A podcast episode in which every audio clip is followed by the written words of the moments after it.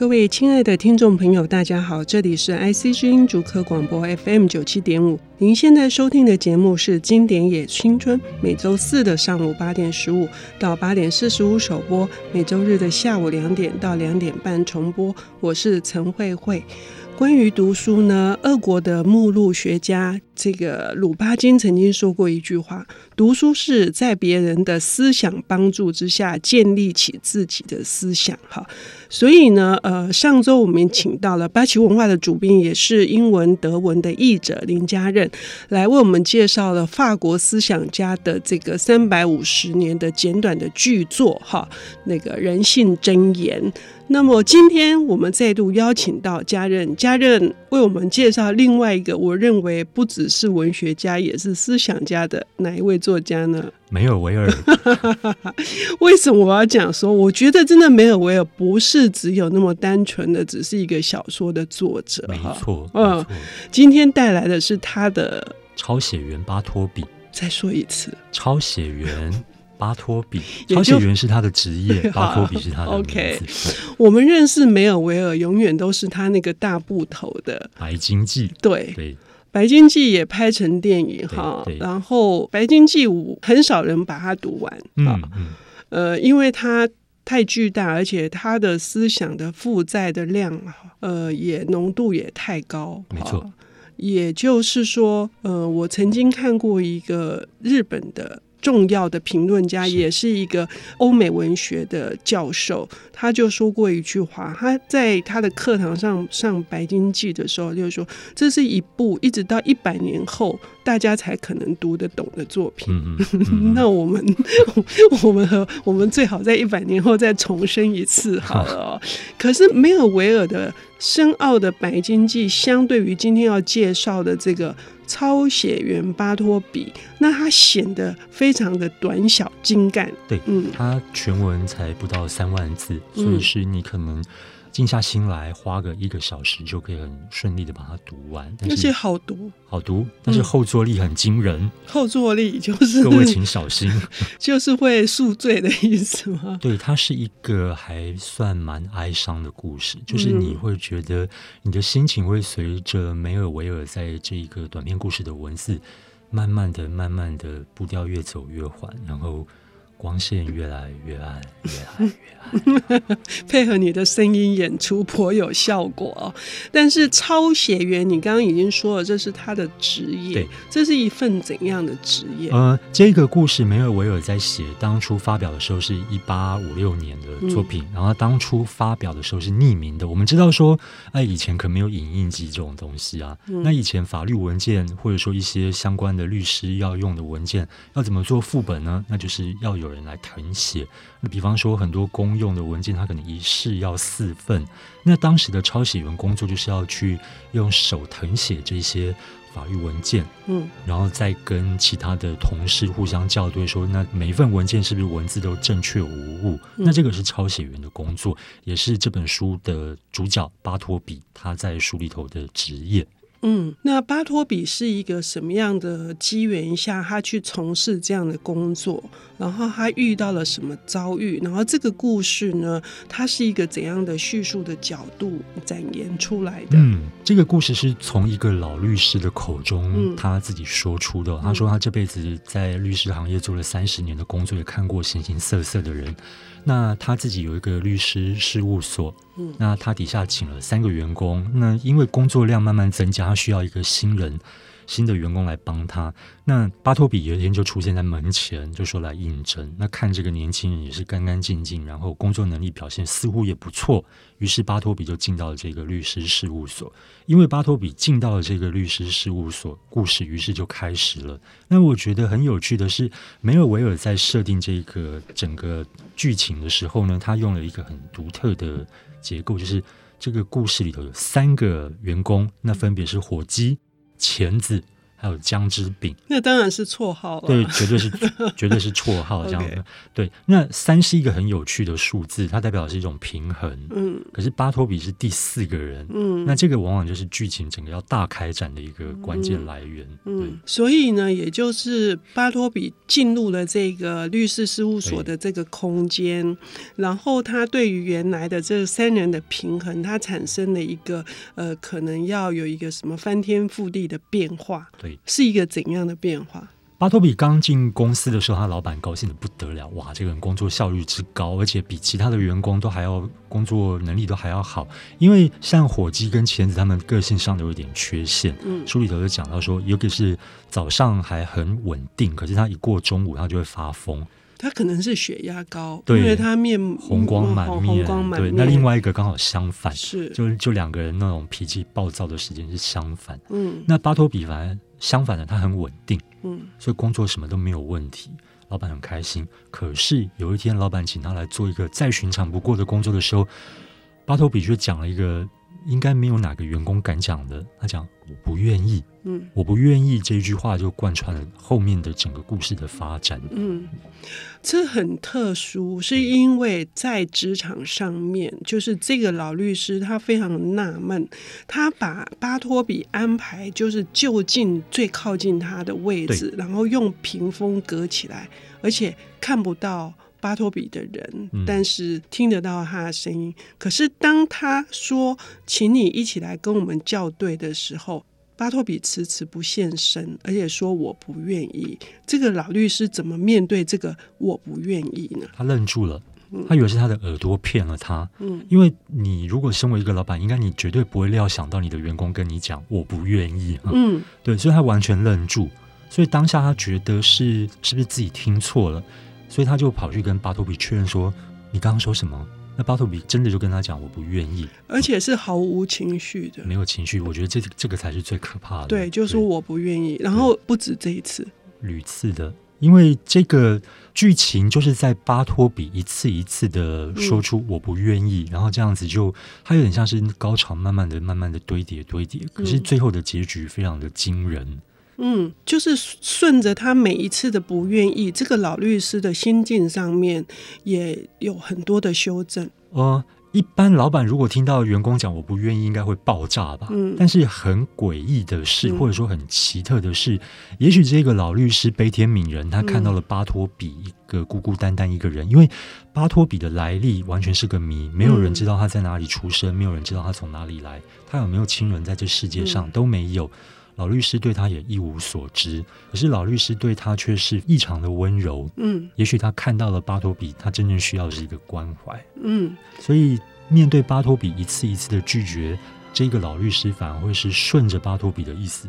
就真的让他我不愿意下去了。可是有好几次，他当然也想要暴跳如雷，他也很想开口，就是把他赶走。可是他并没有这样做吗？他没有。最后呢？最后他还忍得住吗？最后，因为很多外来的声音，因为巴托比一直在他的律师事务所里头跟。其他请他帮忙的人说我不愿意，比方说会有很多律师来到这个事务所开会，会有很多客户过来，可是巴托比的反应完全出乎大家的意料，因为完全不是正常人或者说一般人会有的反应嘛。所以这个老律师虽然他有心要帮助巴托比，但是他朋友身边的朋友身边的客户往往会跟他讲：“你为什么不赶快把这个人赶走？这个对你的名声，对你在这个业界的名声会有不好的负面的影响。”所以在旁人的劝说之下，老律师最后受不了了，他要把巴托比请走，请不走，请不走。巴托比还是我不愿意，他继续留在那。嗯，故事到这边的时候，有一个很感伤的画面哦。嗯，律师要把整个律师事务所搬走了。嗯，但是他还是很善心，他希望巴托比会回心转意，所以他跟搬家工人说，他那一块你最后再去动。嗯，所以画面是停留在巴托比在一个空空荡荡的一个办公室里头。只有他的座位跟他的屏风留在那边。嗯，可是遇到这样的情况之后呢，呃，就不会再产生其他的状况吗？好，后续是怎样的发展？我们要休息一下，我们等一下回来。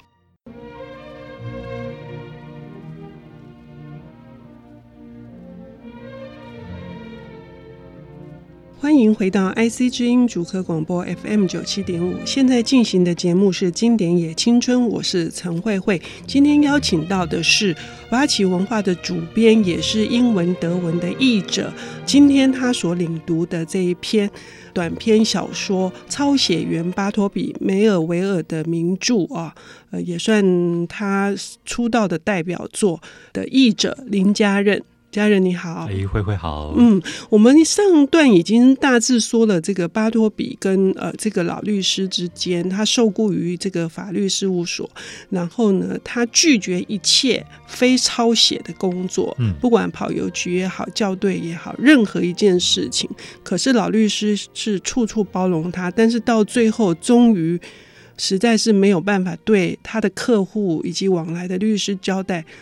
既然巴托比不走，他只好走，他自己搬家了，然后留下了巴托比。但是呢，后续有一个更加的这个翻转，是一个什么样的情况？巴托比就像个日本人说的那个地缚灵啊，他就一直困在那个办公室里头。这个困不是他被迫困，他是自己选择，因为他没有地方可以去。嗯，我们先前在讲故事的时候，有一个地方没提到。巴托比没有亲人，嗯，没有住处，嗯，他住哪？他住自己的办公室。嗯，嗯，老律师有一天要去教堂的途中，礼拜天想说，哎，我既然来，就顺便进办公室看一下。他发现巴托比穿着睡衣，嗯，就睡在办公室里头。嗯，后来趁巴托比稍微的离开的时候呢，他进了办公室看，发现巴托比桌子底下有一个脸盆，嗯，一个小毯子，然后一些里食物的渣渣屑屑。还有巴托比在某个地方偷偷藏了一些钱，那这个发现他就知道说，巴托比在这世界上是真的没有其他的亲人了。嗯，所以我觉得某种程度也是因为这个发现，让老律师一方面是心疼，一方面也是有警觉，说他真的得去好好的面对巴托比这一个问题。嗯，可是呢，我们呃，当然很希望听众朋友能够继续往下看这个故事哈，因为它真的很短哈。但是我们还是要谈一下，为什么这一篇小说这么重要？那这篇小说为什么是它阐述的是一种思想？它不仅仅只是一篇小说而已啊。家人可不可以跟我们聊一下？有人说，这部小说之所以在美国可以得到那么多的共鸣，是因为它反映了美国。生活里头有一种非常非常独特的面向，嗯，关于那种人际往来的孤独感，嗯，因为这个故事是发生在华尔街，是。纽约的华尔街，嗯，虽然某种程度代表了一种在都市里头生活，因为巴托比是来自于外地的嘛，嗯，虽然最后面会揭露他的过往的来历，嗯，但是他只是一个谣传，因为这个叙述者，这个老律师或者说这个作者，他事实上并没有讲巴托比。真正的经过证实的出身是什么？嗯，那另外一个有趣的是。也有一些解读是把巴托比解释为是一个忧郁症的，或者说一种 depression 的那种状态表现。因为刚开始他是有很正常、很积极的工作态度，嗯、可是后来越来越消极，越来越消极。嗯，它反映出来是一种精神上的问题。嗯，所以一个故事有趣的地方就在于它有很多不同的光谱可以去看它，嗯、不同的面向可以去切它。嗯，嗯每个人都可以从当中挖掘到，或者说。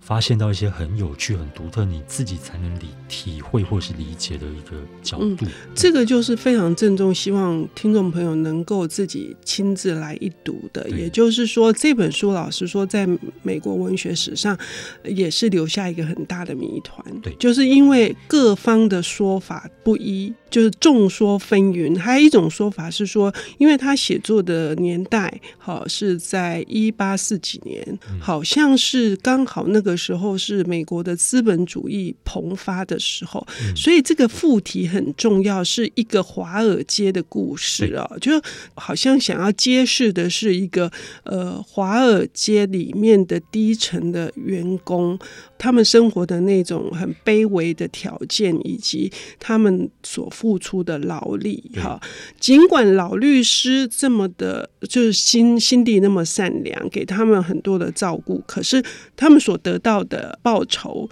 以及他们呃所过的生活，还是是一种受剥削的状态。就是、有有人的说法是这样，是他是要写一个无可抗拒，在一个职场上面为了领薪水过活，可是无可抗拒，可是他选择，他就选择抗拒，他就抵抗，他就反抗，他就抵抗。所以巴托比象征的是一种反抗资本主义，也有这种说法。有这个就让我们想到说之前华航罢工的事情哦，对，它也是来自于一种呃劳方跟资方的问题哦。嗯、那这个小说其实没有，我有当初会写这个小说，某种程度是在反映他自己的心境。嗯。为什么？因为他在写这一部短篇小说之前，他的上一个作品才遭到非常严厉的恶评，所以他写的时候心情是很差的。嗯嗯，对。所以是这个是呃他的第一篇的短篇小说嘛，嗯、没有错嘛。那你说反映他的心境是说，也跟他自己的生活的历练有关吗？对，因为他其实是一个很懂得底层生活的人，因为他早年年轻的时候在海上当过水手，嗯，应该没有几个作家当过水手 这么独特的行业哦。所以他为什么会反映心境，是因为他上一本书叫《Pierre》。就是法文的名字皮耶，嗯，得到非常恶劣的评论，所以他一时片刻无法接受，就把自己的心境反映到巴托比身上。但是还有另外一派说法，我们刚刚提到那个老律师，另外一个解读是巴托比其实是老律师的潜意识。对，这个说法是让我起鸡皮疙瘩的说法。老律师在陈述这个故事的时候，他其实在跟自己的潜意识对话，嗯，他在把自己的潜意识做一个分析，嗯。逐一的把它讲出来，因为有一些象征，我们大家刚刚有听到说，老律师把巴托比放在哪里？因为我们刚刚提到他有三个员工嘛，但是那三个员工是跟老律师有一个像拉门这样子隔开的，嗯，唯独巴托比不一样，嗯，老律师把巴托比放在自己的手边，嗯，就一个小角落。